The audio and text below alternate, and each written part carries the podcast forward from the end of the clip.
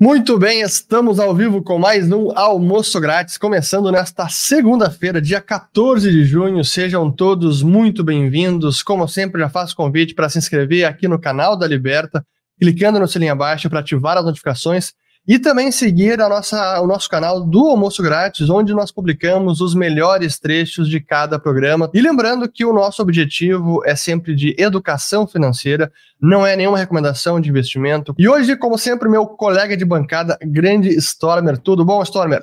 Muito bom dia a todos os amigos, tudo bem? Enorme prazer estar aqui com os amigos da Liberta, nesse almoço grátis, que é um, um, um evento muito gostoso da semana em que a gente pode falar um pouquinho sobre mercado financeiro, sobre diferentes formas de olhar o mercado, diferentes formas de investir. Acho que o, o tema de hoje é um tema bastante propício e muito interessante. Obrigado por ter me convidado, Orixi. É um prazer estar com vocês aqui hoje. Pois é, hoje é um tema um pouquinho diferente do usual, mas ainda sobre investimentos, porque nós vamos falar sobre uma das formas de investimentos mais antigas do planeta. Vamos falar sobre ouro. E o nosso convidado especial é o Juarez Filho, que é presidente da Ouro Minas. Tudo bom, Juarez? Tudo bem, boa tarde, Fernando, boa tarde, Strober. Obrigado pelo Olá. convite aí. Vou ver se a gente pode esclarecer algumas coisas aqui. O que não souber, a gente esclarece um outro dia, mas estou aqui à disposição, tá bom? Muito bacana.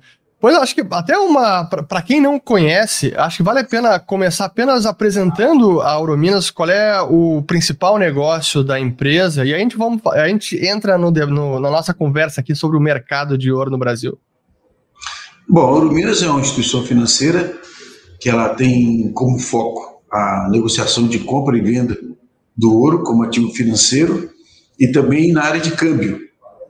E outros produtos também que são menos alavancados, né? mas o principal foco dela é a questão do ouro e a questão do câmbio. O câmbio é, de turismo para viagens e o pagamento internacional para importação e exportação de produtos. Esse é o foco e a experiência nossa, ela vem de 40 anos trabalhando nesse mercado. Muito bacana. E é assim, como eu comecei o, o programa aqui, abertura, né? O, o, ouro é de fato uma das formas mais antigas de investimento que os humanos utilizavam não apenas como uma moeda de troca, como meio de intercâmbio, mas também como acumulação de riqueza no tempo e no espaço, como transferência de riqueza. E até hoje, apesar de Keynes lá no, século passado ter dito que era uma relíquia bárbara, a gente ainda continua com essa relíquia bárbara e valorizamos esse metal precioso. Mas na avaliação de vocês na Aurominas, assim, quais são os principais drivers desse mercado? Por que, que os investidores buscam ainda o ouro como um ativo financeiro? Bom, na verdade, toda vez que eu falo sobre ouro com uma pessoa, quando uma pessoa é do mercado financeiro, a gente fala sobre investimento. Mas quando uma pessoa está acumulando a sua reserva, fazendo o seu capital, eu costumo falar em patrimônio. Em patrimônio porque a, o ouro guardado como patrimônio é como se ele tivesse um apartamento, tivesse alguma outra coisa que fosse o patrimônio. Porque o ouro ele é um investimento que ele abrange vários setores. Estava conversando aí com o Stromer agora, ele comentou é, que a família dele lá atrás, na Revolução da Rússia, ela se socorreu no ouro. Ela se socorreu no ouro, naquela época veio para o Brasil e veio com ouro na mão. O que, que ele veio? Veio com patrimônio veio com moeda internacional. Então eles acumularam um pequeno patrimônio em ouro e vieram aqui. E acredito que a família tenha começado a sua, o seu trabalho, as suas coisas aqui, vendendo esse ouro, que lá o ouro podia ser rubro, aqui o ouro seria a moeda que seria na época réis, alguma coisa. Então, ele é uma moeda internacional. Então, quando eu falo sobre patrimônio, é quando a pessoa ele quer comprar, um, vamos supor, um, uma coisa, um apartamento. Ele vai juntando ouro, vai juntando ouro, juntando ouro, até chegar no valor do apartamento, da entrada do apartamento, que vai estar acompanhando tudo isso. Pode acontecer de um dia ele cair, um dia ele subir, mas ele, nesses últimos milênios aí, é comprovado que é um dos melhores patrimônios que a pessoa pode ter na carteira, não que tenha tudo em ouro. Não fazer igual aquele Midas lá, que tudo tocava e virar ouro. Aí começou a tocar até na comida dele virou ouro. Não. Uma parte do patrimônio, sim. deve se manter em ouro, acredito eu. Eu acho que vale a pena, uh, Uris, colocar na tela, a minha tela aqui, eu vou tentar compartilhar rapidamente, para que os amigos em casa vejam o que, que é o gráfico mensal do ouro, tá? para tentar traduzir um pouco o que, que é a ideia de movimentação que ele faz. Esse é um gráfico mensal do ouro, tá? no caso do contrato de ouro, OZ1D, né? Uh, a gente vê uma bela movimentação de tendência de alta de longo prazo, com vários períodos em que o ouro dá uma acomodada de preço. Ó, passa, vê que passa aqui um bom tempo andando de lado, até que dá uma, uma, uma forte movimentada, anda de lado, movimenta-se mais rápido, anda de lado, movimenta-se mais rápido. É um processo de movimentação bastante similar até mesmo ao das criptomoedas, no sentido de ser bastante focado em bump and dump, ou seja, uma pancada, recua, uma pancada, recua, uma pancada, recua. E agora está numa fase quieta, uma fase mais calma de, de movimentação. Mas vejam que cada novo degrau é um degrau mais alto. Cada degrau que vai sendo construído é feito num nível, num patamar mais alto do que o prévio. E é por isso que o ouro é visto realmente como uma reserva de valor uh, que pode muitas vezes ser interessante para a construção da carteira de uma pessoa. Isso aqui é contrato de ouro. O problema desse contrato de ouro é que tem um custo de é, tem um valor de custódia que tem que pagar anualmente e que acaba sendo pesado para quem vai deixar um contrato lá por muito e muito tempo. Né? Uh, o que a Ouro Minas propõe para muitas e muitas pessoas, muitas vezes, é mais o, o, ouro físico de fato, em que a pessoa. Opa, acho que o Stormer caiu, mas deixa eu continuar aqui. É, então, é o ouro físico de fato, onde a pessoa realmente tem a custódia por conta própria, né? Porque até às vezes essa é uma preocupação de, assim, aquelas, digamos, pessoas mais paranoicas. Assim, pô, eu tenho um contrato OZ1D, que é o certificado de ouro na B3. Mas a certeza de que esse contrato realmente tem todo esse lastro, muitas vezes a gente não, não tem essa certeza. Tava falando aqui, Stormer, da a questão como as, algumas pessoas mais paranoicas podem ter o receio de que o ouro num contrato não está lá. Então Sim. pode preferir ter o ouro físico Sim. mesmo, né? Tomei um tombo aqui. Mas voltando para o ponto, basicamente, a questão toda é, sim, eu acho que o ouro físico em si ele carrega mais segurança do que o contrato, até porque no passado, anteriormente, nós tivemos contratos de ouro sendo teoricamente confiscados pelo, até pelo governo americano, em que houve um momento que o governo americano confiscou a posse de ouro da população e literalmente só conseguiu estar com ouro quem tinha ouro físico guardado em casa, escondido literalmente.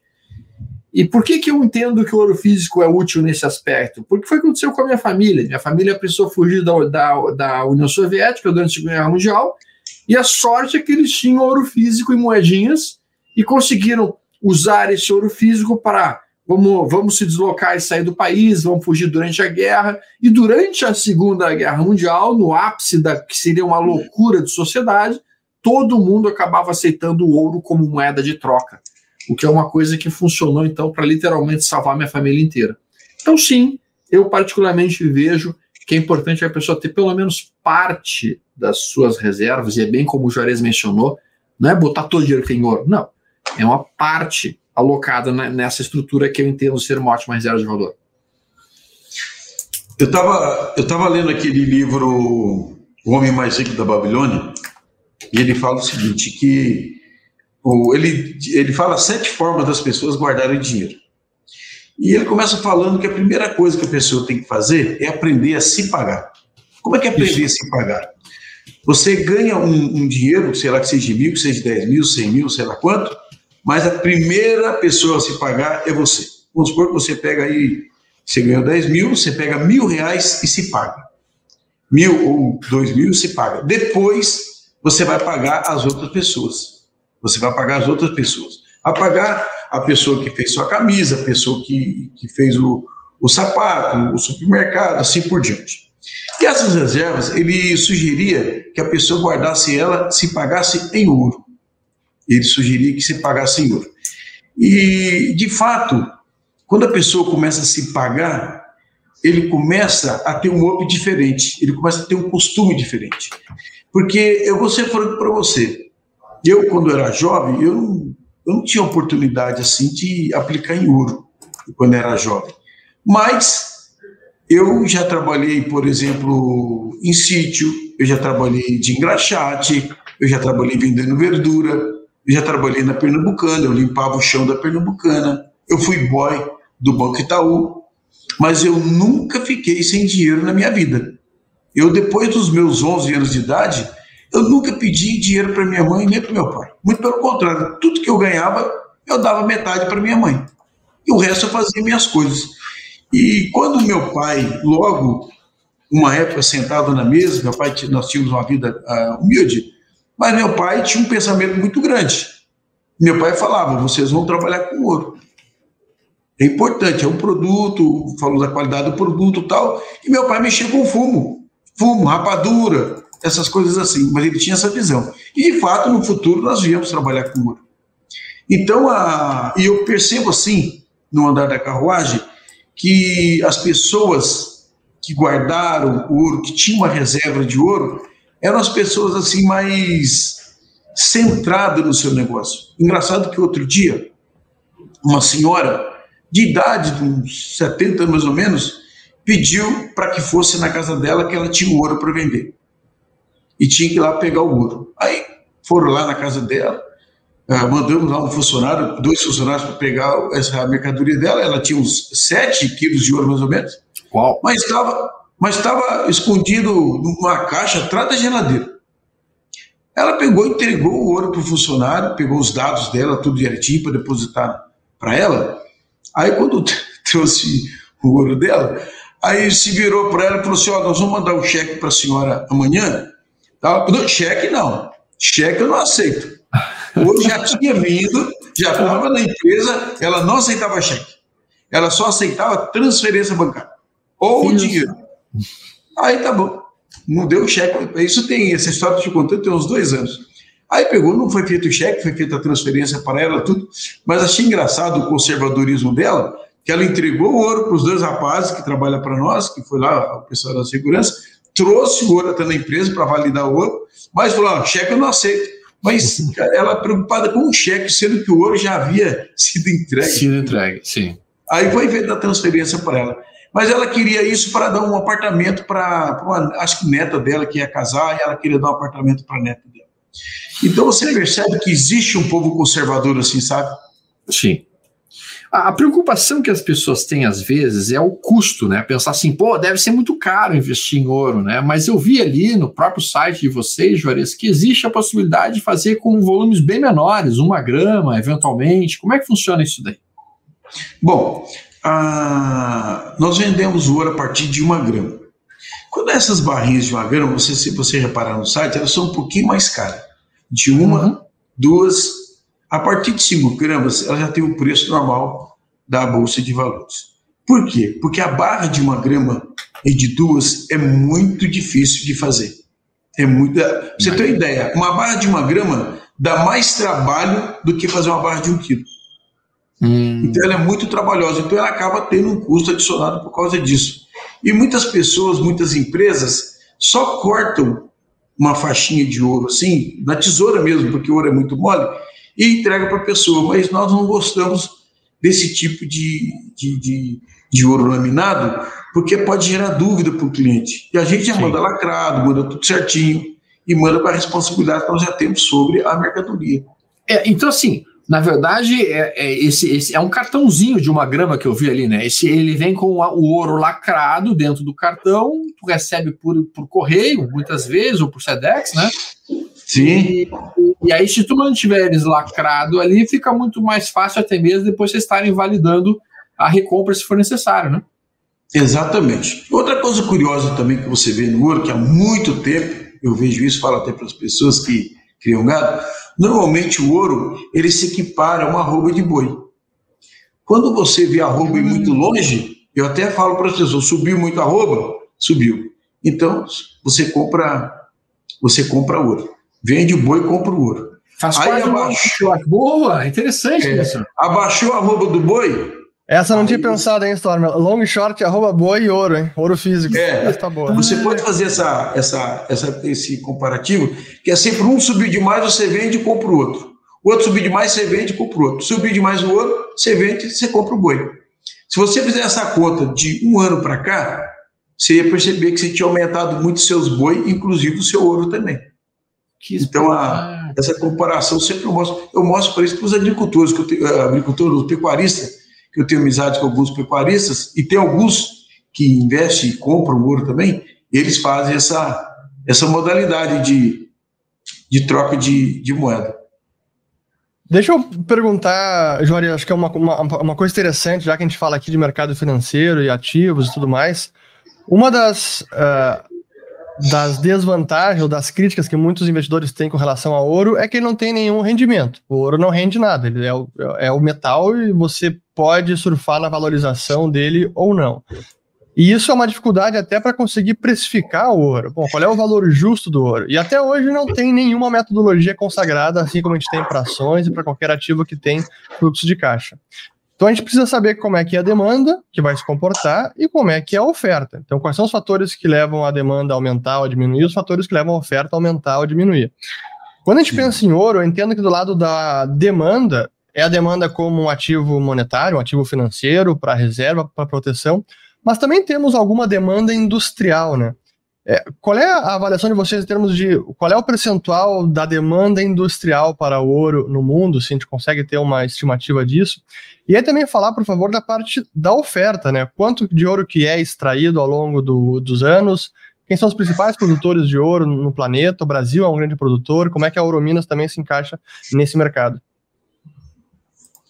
Bom, é, na, na, questão aí que você comentou aí que ouro é simplesmente um metal e ele não tem a correção dele, ele é só um metal. Mas é, é bom lembrar que de 20 anos para cá, se, é, o ouro sobrepôs sobre o dólar em 600%.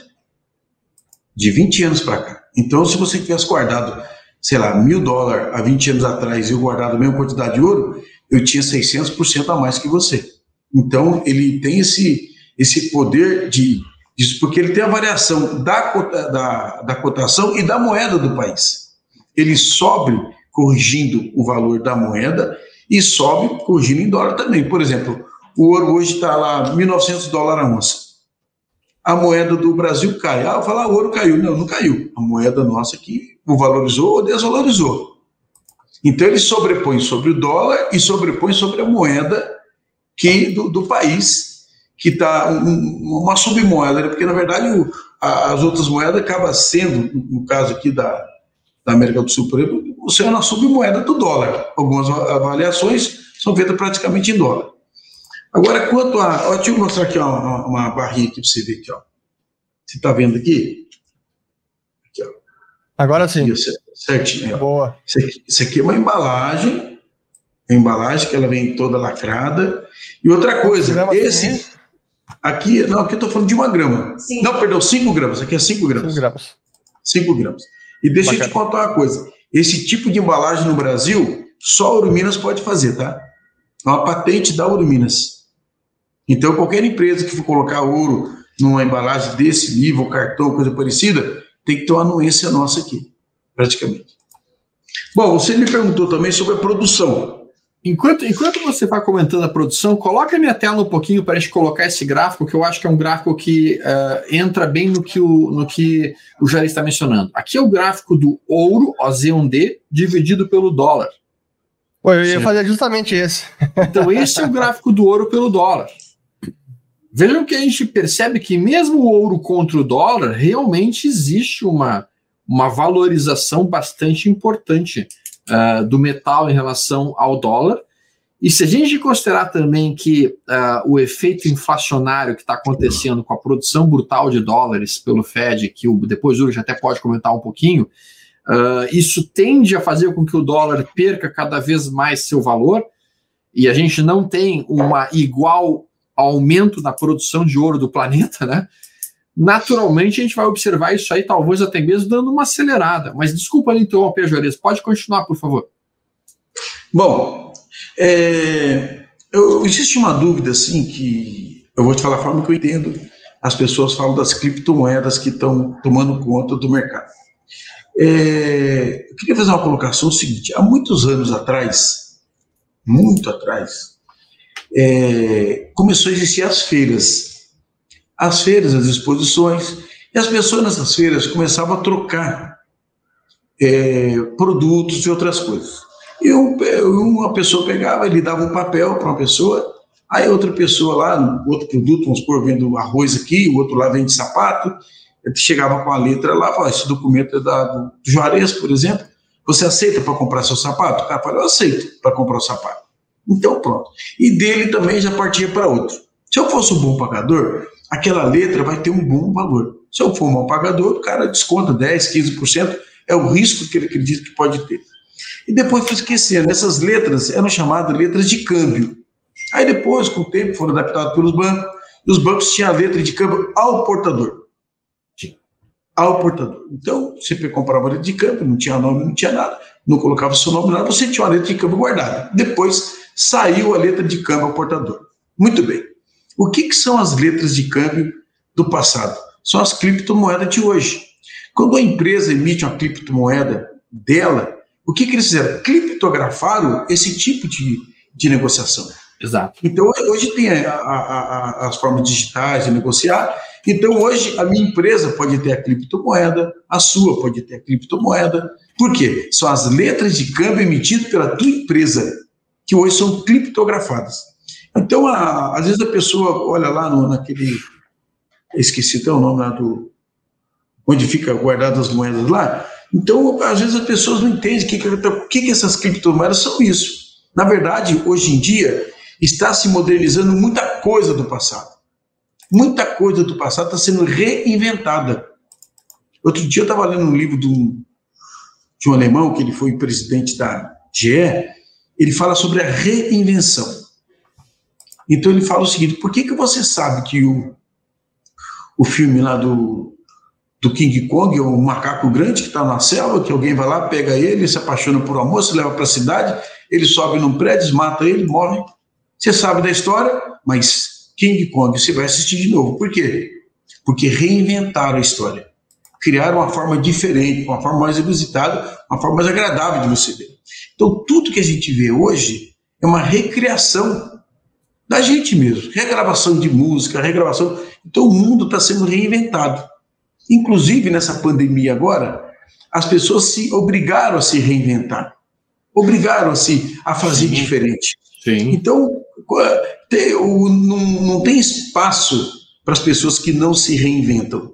Então a pessoa tem que olhar de uma forma diferente, ver o que, que ele pode fazer com o negócio dele. Eu estava vendo outra reportagem, acho que no, no Fantástico, falando da, da pessoa que que há seis meses atrás as pessoas não estavam preparadas para fazer as entregas em casa. Não estavam, hoje estão. Hoje o, o, a, a, essa entrega em casa é, parece que é dever de casa, do restaurante, de uma padaria, ou de, do, do, do, da área de, de comestíveis aí. Então, é, o mundo vai se adaptando, vai se adaptando. Então, quando se fala assim da, que o sistema financeiro ele está quebrando por causa disso, eu não acho que ele está quebrando. Ele está se reinventando, né? É, está filtrando. Está ficando Mas... as pessoas que têm que têm linhagem para aquilo, que vai em frente com aquilo. É lógico, as outras pessoas, para poder acompanhar, vai ter que copiar, vai ter que fazer alguma coisa. Mas o mundo está se reinventando. E Juarez, e aí, no, na, na parte da oferta de ouro, como é que ela cresce ao longo do tempo? Como é que isso impacta o mercado também? Bom, a oferta de ouro, o Brasil, ele produz média de cento e, 106 toneladas de ouro, mais ou menos, é, por ano. É uma produção muito baixa. O Brasil vive, eu lógico que tem que olhar essa questão é, do meio ambiente, tudo, mas o Brasil tem que educar mais. O Brasil parece que gastou 400 milhões em fiscalização, mas não gastou 50 em educação. E isso é péssimo para um país. Nós temos o Peru do nosso lado aqui, que é muito menor e produz 50% a mais do que o Brasil. E lá a mineração é muito mais educada que aqui. Então, eu vejo às vezes alguns blogs de crítica, essas coisas todas, mas eu não vejo falando como que poderia melhorar isso. Porque não tem jeito. O Brasil é um país rico, é um país que tem muito espaço, mas, porém, tem que educar. Educar o agricultor, conforme foi o apoio que foi dado à agricultura. Então tem que educar, porque nós temos a área. Por exemplo, o pessoal fala do nióbio. O Brasil produz muito nióbio, mas tem que tirar. O, tem que tirar o nióbio. O Brasil produz muito ferro, que maravilha, mas tem que tirar o ferro. O Brasil produz muito granito azul na Bahia, mas tem que tirar o granito. Não é questão de falar que produz. E como tirar? O Brasil produz muito ouro, produz. Tem que tirar também. Como é que tira? De uma forma sustentável. É essa forma de educar que eu falo.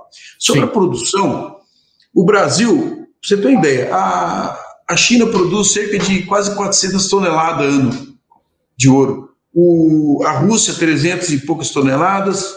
É que eu estou vendo aqui já a Austrália, 325. Os Estados Unidos, 200 toneladas. O Brasil vem lá com 106 toneladas, abaixo do México, abaixo da África do Sul, abaixo de Gana, abaixo do Peru. Então, um, um país que é do tamanho da Bahia, ou menor, produz muito mais que o Brasil. Produz muito mais que o Brasil. Então, o que está acontecendo? Como nós podemos tirar um proveito com, é, com, com sustentabilidade de tudo isso? É com educação, é orientando. Eu não sei se você já percebeu, já percebeu, se você já viu uma história, quando foi criado o rádio, as pessoas acharam que era uma coisa. Foi uma mulher que, que descobriu na França isso aí, eu acho que é uma norueguesa, ela chama fantástico. O rádio curava câncer, mas ela não sabia que fora do ambiente fazia muito mal. Tanto é que o marido dela morreu por radioatividade. Então, a forma educada de usar o produto. Se você pegar o rádio hoje, usar ele de qualquer forma, vai fazer muito mal, mas usando para combater o câncer, é bem usado. Então, a, a essa, o Brasil pode ser muito mais. Agora, quando vai para fora o ouro do Brasil, que tem o Canadá, que compra muito, tem lá Dubai, é um, na verdade, Dubai é um centro distribuidor, a Índia, a Alemanha, compra-se para reserva, compra para componentes eletrônicos, e inclusive se estuda a, a, uma possibilidade da nanopartícula do ouro para ela aplicada é, ser um direcionamento para ser misturado com alguns tipos de remédio para combate ao câncer. São estudos que uma hora vai acabar acontecendo. Então ele tem a sua utilidade, tem é, tanto científica quanto monetária. Aos aviônicos de aviões, porque não enferruja, tem que ter uma, uma certa qualidade, assim por diante. Então a, a demanda do ouro ela vai para esses setores. Na Índia vai muito para casamento, a Índia é muito consumidora. O Brasil é o, o, Brasil do que ele produz, do que ele produz, ele consome o quê? 10%. Pois é, essa é uma pergunta que eu ia fazer para você, Juarez, porque eu vejo que a, é, realmente países, você mencionou a China e a Índia, eles são grandes consumidores de ouro em nível individual, como fam, é, familiar, como forma de, de presente em casamento. Isso até é uma curiosidade se entrar no site da Amazon da Índia, a quantidade de produtos de ouro que existe lá à venda assim, é inimaginável. Isso não existe no Brasil. Então também tem uma questão cultural do investimento em ouro. Eu, eu, eu, eu entendo que no Brasil, o nosso, pelo menos os nossos últimos 50 anos, foi muito mais de investimento em dólar como uma forma de proteção e reserva do que em ouro. Está correto a minha percepção ou não? Não, está correto. O Brasil, eu acho, se não me engano, tem nos cofres públicos 46 toneladas de ouro. E há uns anos atrás, ele tinha umas três vezes mais do que isso. Não sei por que venderam esse ouro. Para equilibrar a economia, alguma coisa. Então, é um país que tem que ter uma, uma reserva boa, uma reserva boa de ouro. Eu acho que o Brasil tem condição para isso. Tem um amigo meu, que eu não vou citar o nome dele aqui, mas ele foi casado com uma moça muito bem de vida. E essa moça era herdeira do, do, do, do avô dela, essas coisas assim. E na, no, no, na forma, o que ele deixou para ela, deixou prédios e várias outras coisas. E todo o dinheiro que ela recebia, quem controlava as finanças delas era obrigado a ter vi, cerca de 20% em ouro. Se ela recebesse 10 mil, tinha que ter 20% em ouro, 100 mil, apesar que era uma família muito rica, mas 20% era obrigado pela herança guardar em ouro. Então, você vê. Outra coisa, você vê um detalhe que eu às vezes comento sempre: por que, que as grandes potências do mundo são as que mais têm ouro? Se o ouro não fosse essa segurança. Por que, que não os países pobres que têm mais para guardar, para ter medo das suas moedas? Não, são os ricos que têm mais, Estados Unidos, China e outros com as suas reservas. Olha só, o Brasil, quer ver? Estava até vendo um papelzinho aqui. Deixa eu aproveitar esse momento até, deixa eu comentar isso com o pessoal que é importante. O, até porque veio pergunta aqui sobre o ouro como moeda, para substituir o dólar como moeda de reserva. Uma curiosidade sobre o ouro, né? Esse ano 2021, daqui dois meses, a gente vai fazer meio século do fim de Bretton Woods, quando o dólar perdeu a convertibilidade do dólar do, da moeda em ouro. Mas o nível de reservas que os, os, bancos centrais detêm hoje é praticamente o mesmo que detinham lá em 1971. Então, sim, ainda é uma das principais fontes de reservas dos países, e o Juarez está certo também, os países mais desenvolvidos são os que têm mais ouro, e o Brasil isso é impressionante, como o nosso Banco Central não tem quase nada de ouro comparado com outros bancos centrais. Você quer ver, ó? O Banco Central americano, 8 mil toneladas. Vamos ver se o Brasil. Esse, mil é, esses dias eu vi um, um comentarista aí de, de um, eu acho que foi de uma rádio aí, ele comentando que o Brasil tinha vacinado 10% da população e que os Estados Unidos tinha vacinado 40% da população. Então vamos comparar um pouquinho o poder econômico, né? Olha lá, 8 mil toneladas. E o Brasil, 40 toneladas. Dá para entender a diferença da mentalidade, do jeito? Então, nós temos que entender que. E outra coisa, não é porque nós não produzimos, a nossa terra não tem isso, não. A nossa terra tem muito igual soja. Soja nós éramos lá atrás a perder de vista como produtores. Hoje nós somos praticamente os primeiros. Sim. Os primeiros produtores do mundo. Por quê? Porque foi lá pessoas fortes, pessoas que em, em, é, tiveram as suas a, a, a, sua dedicação na lavoura, o Brário Mágico, que levou isso lá para o Mato Grosso, foi governador do Mato Grosso, foi ministro também do, da Agricultura. Ele foi um, um, homem assim que desbravou muito e deu muita força para o, o agricultor trabalhar. Então, a, o Brasil é só, sinceramente, é só ter um pouquinho de administração nesse aspecto que ele cresce muito.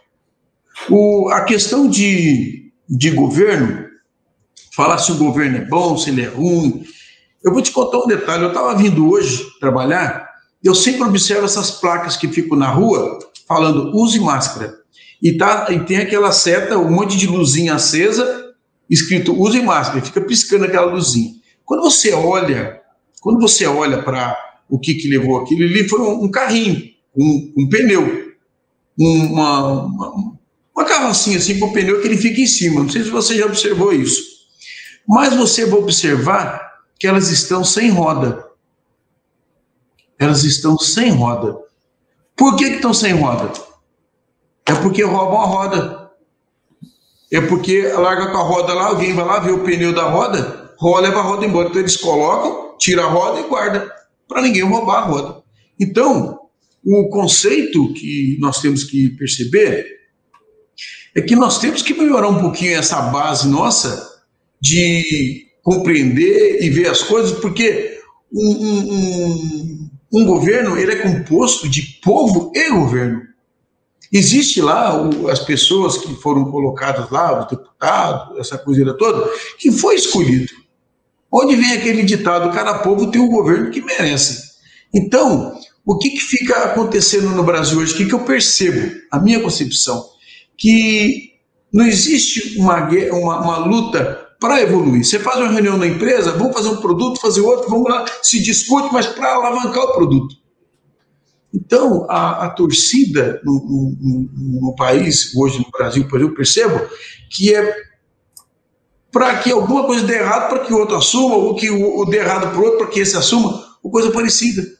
Isso não é bom. Eu acho tão bonito nos Estados Unidos, eles brigam.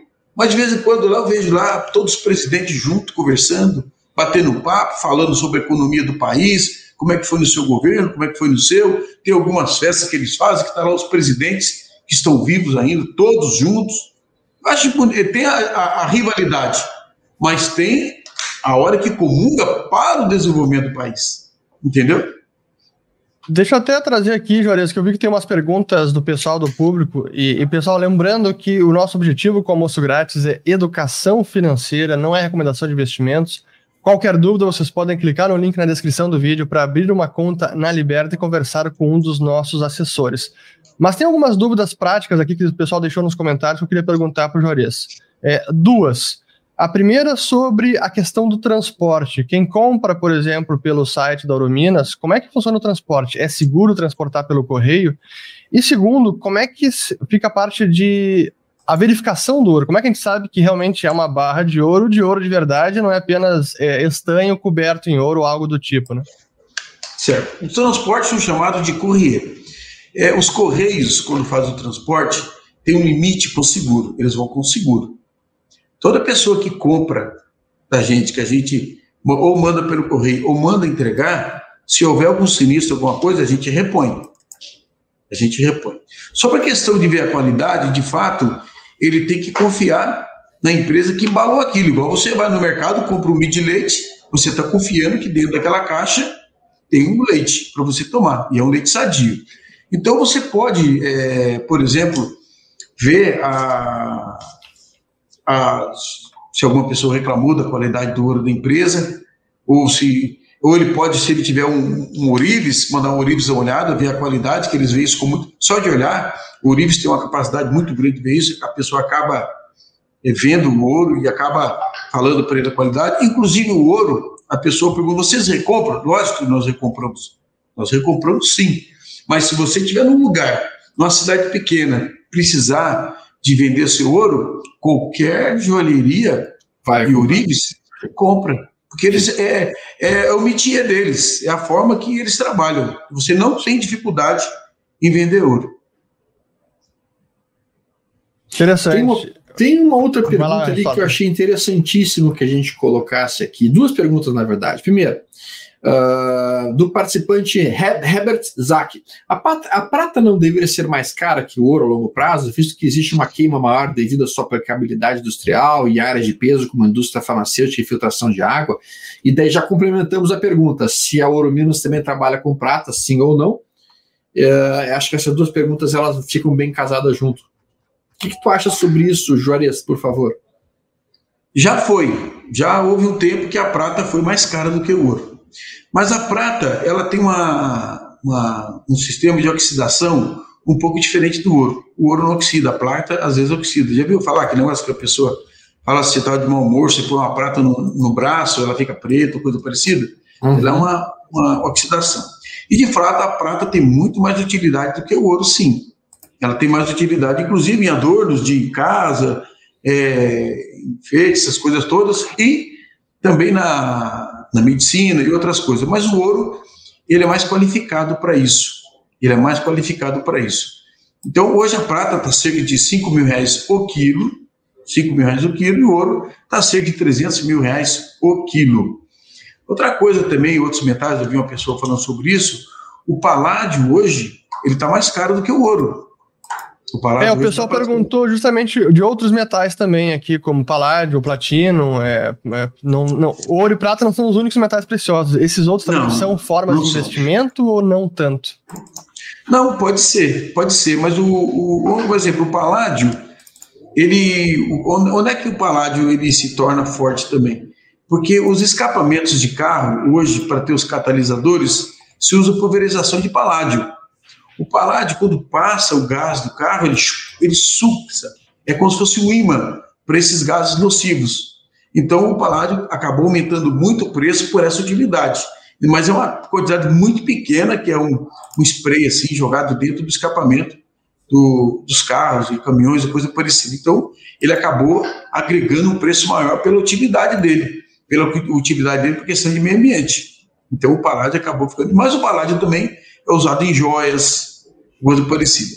É usado também o ródio. O ródio já é um produto difícil de se encontrar, porém é muito caro. A grama do ródio, a grama do ródio vai custar praticamente quase 10 vezes mais do que do ouro.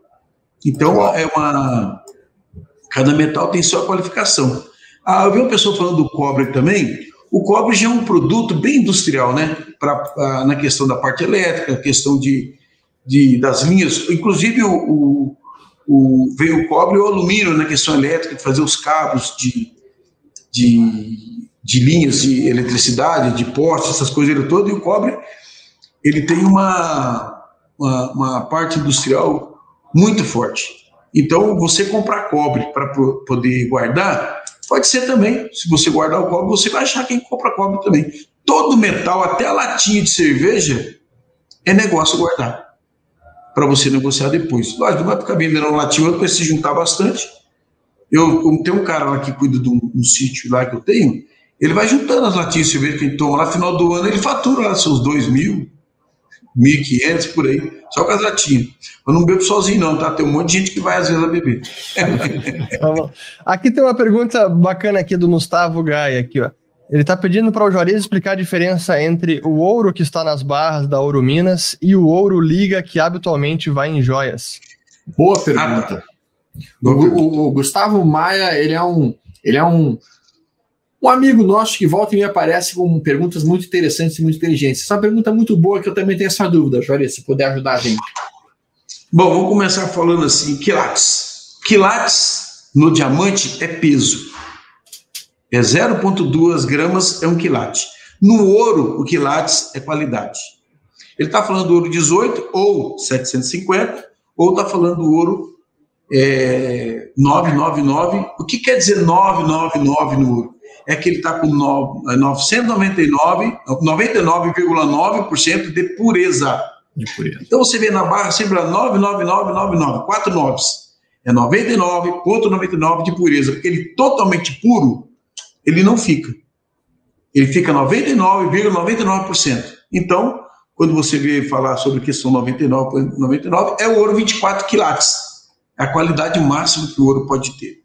Agora, quando você vai fazer a joia, você tem que fazer a liga, porque se você fizer um anel, por exemplo, de ouro puro, ele amassa muito fácil, porque o ouro ele é muito mole. Ele é muito, ele é muito mole. Aí você faz a liga dele com prata, você pode fazer com um pouco de cobre. Conforme a liga, ele vai ficando bem mais duro. E tem uma, uma, uma quantidade específica que é denominado o ouro italiano, que é uma, uma quantidade, sei lá, 10% de um, 30% do outro, assim por diante. Então, a, a diferença é essa, que o ouro que vai para fazer a joia, ele tem as ligas, que é prata e cobre. Então, e o ouro puro não tem liga nenhuma, ele é simplesmente puro. Será que ele Perfeito. entendeu? Uhum. Perfeito. Tem uma pergunta do Lucas Carvalho que o pessoal está fazendo que é interessante. Como a ourumina se protege na outra ponta da variação do metal? Uma pergunta boa dele. Não, boa pergunta. Por exemplo, quando você. A Ouro compra nas regiões produtoras, por exemplo, e quando você compra para vender, na verdade, você corre você tem um, delay aí que você corre um certo risco, porque o momento que você fica com reais na mão é o momento que você corre o risco, tanto de subir quanto de abaixar. Você pode pegar os reais e ir comprar, tá muito caro, mas você pode pegar e comprar, tá um pouco mais barato. Ou você pode comprar por 300, o mercado caiu, sei lá, para 290, aí você perdeu também. Então você tem uma mesa, você tem uma equipe que fica monitorando isso, monitorando isso a quantidade, a previsão de compra, a previsão assim da, da vamos supor, tem uns postos de compra, a previsão, a previsão, sei lá, de compra de X, um quilo, por exemplo. Então se previne, já faz o fechamento daquela forma. Então ela se previne fazendo um head interno para poder atender a demanda tanto do comprador quanto do vendedor. Se você, por exemplo, comprar, fechou aqui na Ouro Minas hoje, um, comprou um quilo de ouro por 300 mil, por 300 mil reais. Aí o ouro amanhã ele subiu para 320. Eu vou te entregar a 300, porque eu já fechei com você. Eu que tenho que tomar cuidado para que eu não erre na compra para chegar aqui e tomar algum prejuízo dela. E tem pessoas que, às vezes, no mercado de ouro, a empresa, né, que já tiveram problemas de até de fechar a empresa por errar todas as mãos.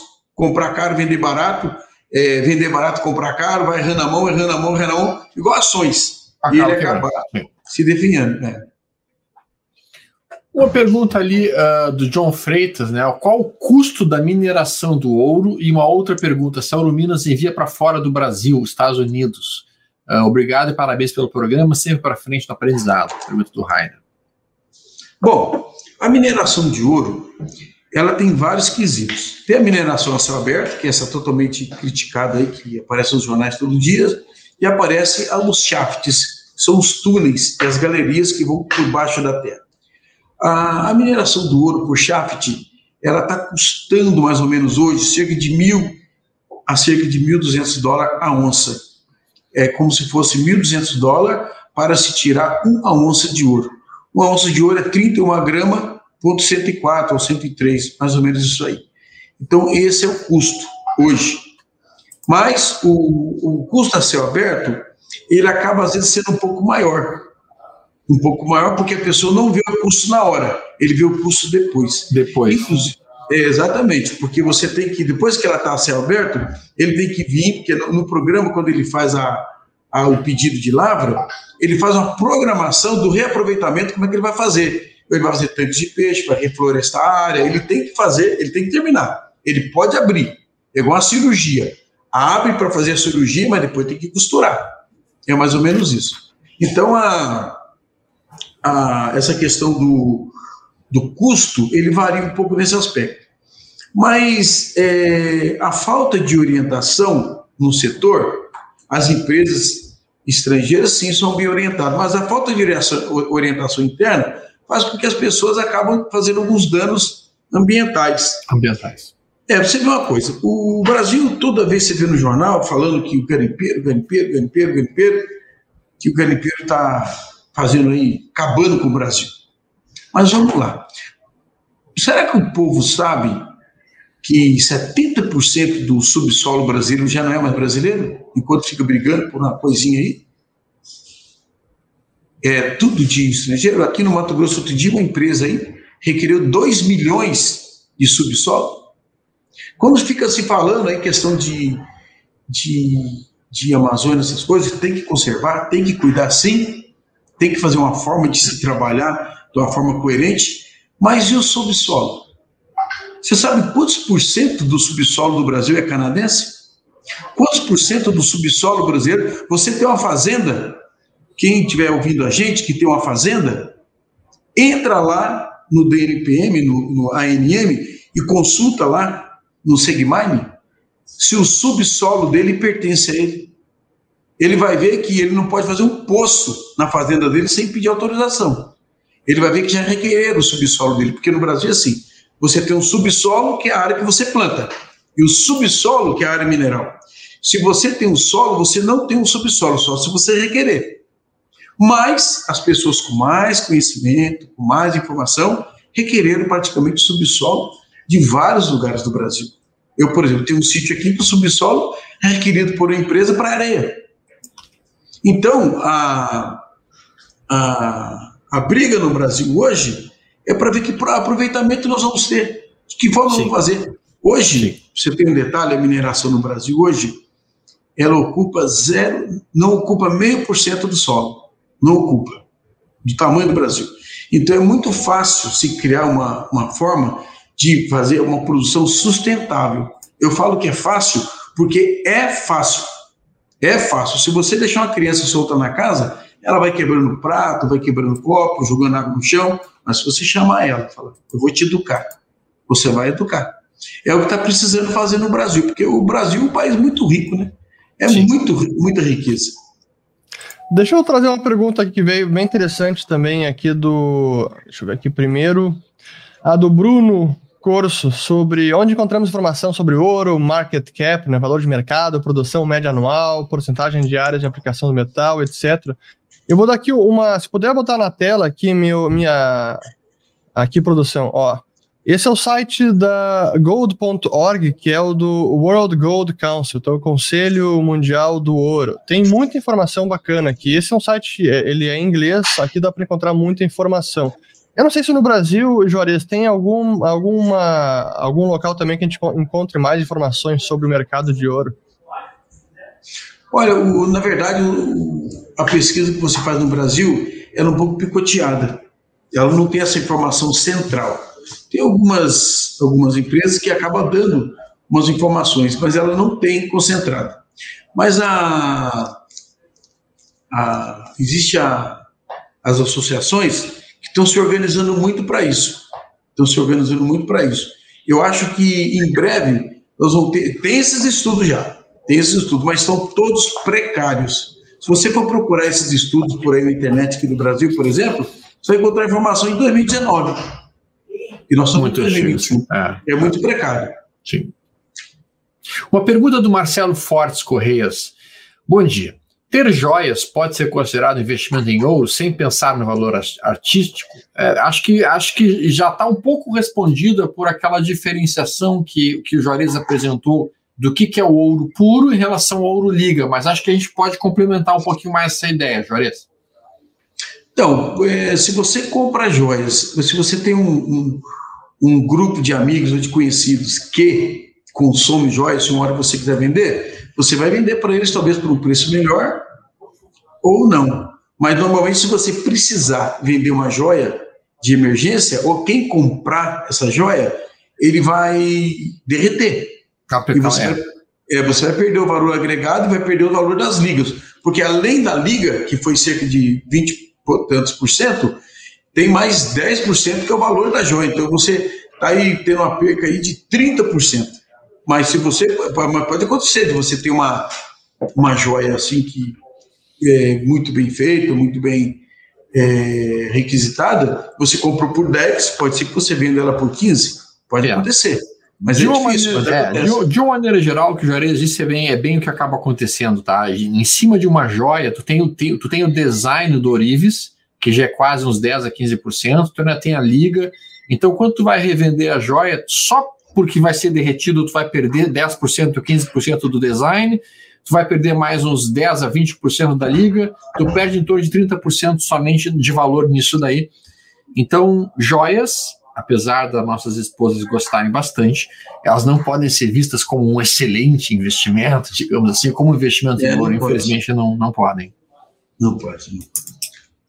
Deixa eu aproveitar também, Jorge, a gente está quase chegando aqui no fim do nosso programa. Uma pergunta que eu acabei guardando para o final, que é a questão da liquidez, né? A gente, quem tem interesse em comprar ouro, muitas vezes nem está pensando em, em, revender ouro logo depois. É um investimento em longo prazo. Falando de ouro físico, quem está realmente ah. mais tradando, negociando, acaba comprando pela home broker, pela Liberta, entra no home broker, compra, pode ser o Gold 11, que é um ETF novo de, de, de ouro, é, e até um preço bem é, pequeno, fa facilita a entrada do investidor, ou pode entrar no OZE1D, que é o certificado de 250 gramas é, de ouro.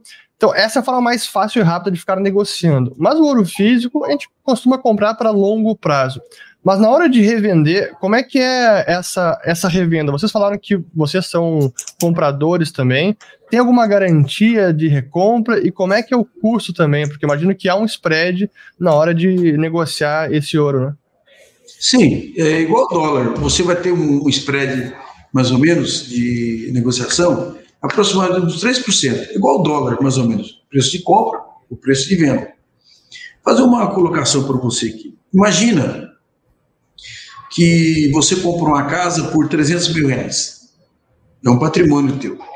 E eu, e você também, você mesmo, comprou como patrimônio o ouro 300 mil reais.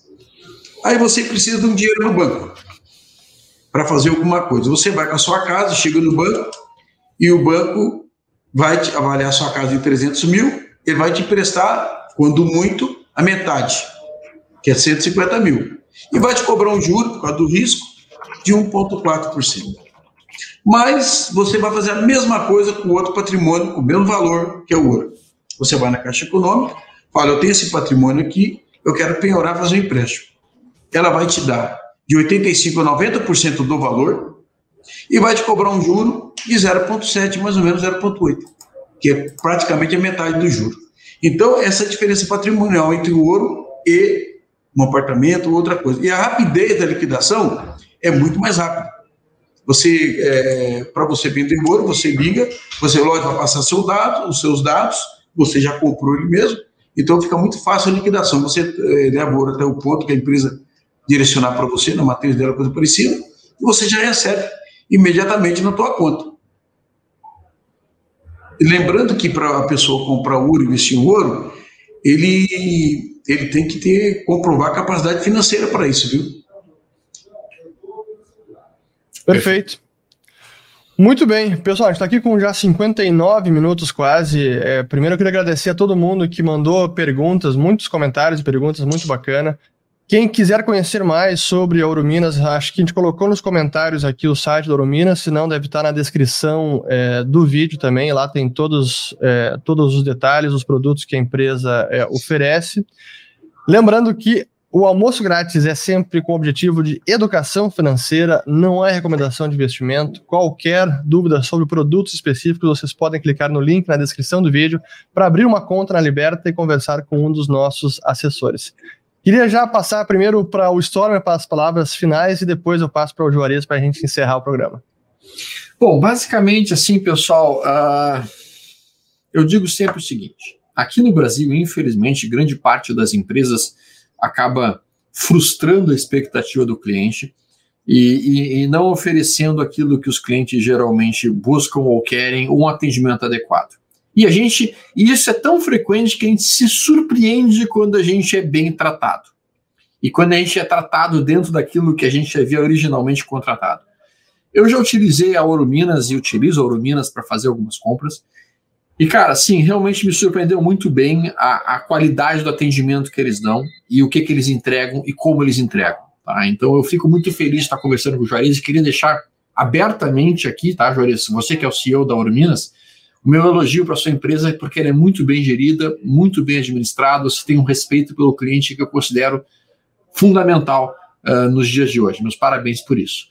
E para todos os amigos, já tem uma pergunta ali, quanto é que tu costuma deixar em termos de patrimônio em ouro físico? Minha conduta é em torno de 2%, tá? 2% do patrimônio, eu tento deixar uma reserva mais ou menos desse valor, de 2% a 3%. Muitíssimo obrigado pela presença de todos, muito obrigado pelo Juarez, pelo tempo que ele dedicou aqui, que ele abriu para nós, para poder esclarecer sobre esse mercado, que é um mercado tão interessante, mercado de ouro físico aqui no Brasil. Obrigado, Juarez, muito obrigado.